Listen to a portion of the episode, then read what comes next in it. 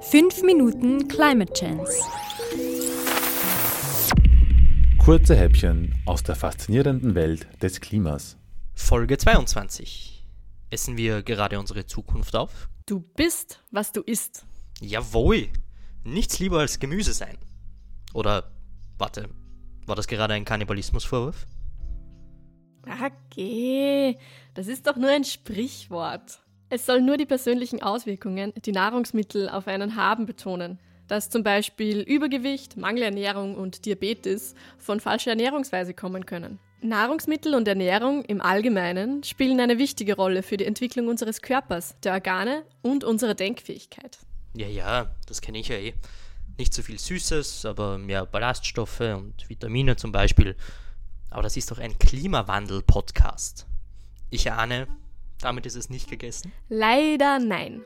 Denn bei der Wahl, welche Nahrungsmittel auf unseren Tellern landen, sollte nämlich unser Klima auch einen gehörigen Happen mitzureden haben.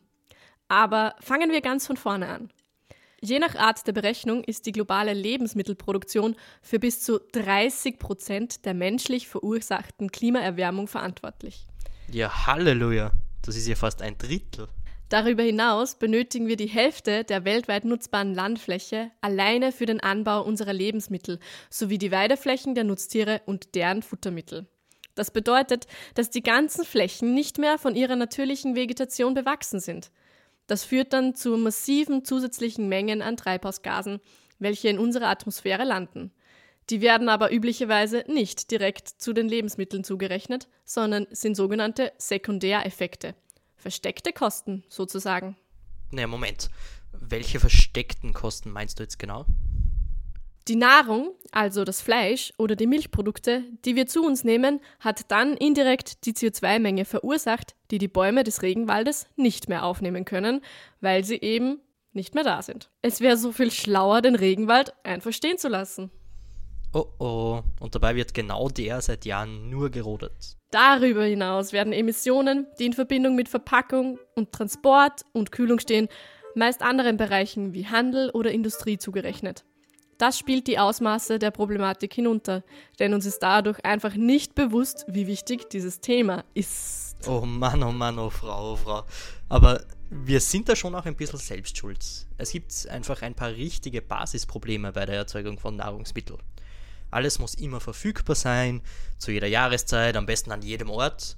Dazu kommt, dass Supermärkte ihre Ware von den Bauern und Bäuerinnen zu Spottpreisen einkaufen und sie somit keinen Anreiz haben, etwas weniger Auswahl in ihren Geschäften anzubieten. Genau das würde ja aber dem Klima helfen. Außerdem, tierische Produkte werden zuhauf konsumiert.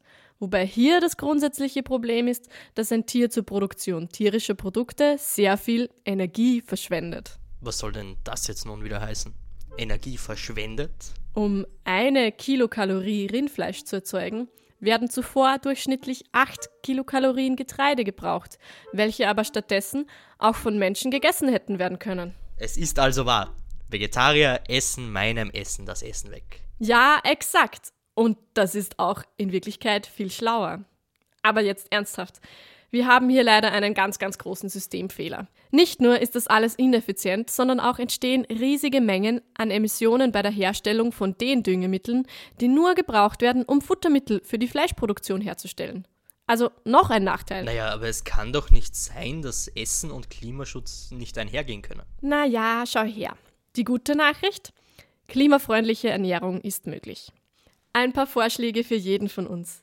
Weniger Fleisch und Tierprodukte im Allgemeinen. Nach Möglichkeit saisonal und regional hergestellte Produkte. Aber Achtung!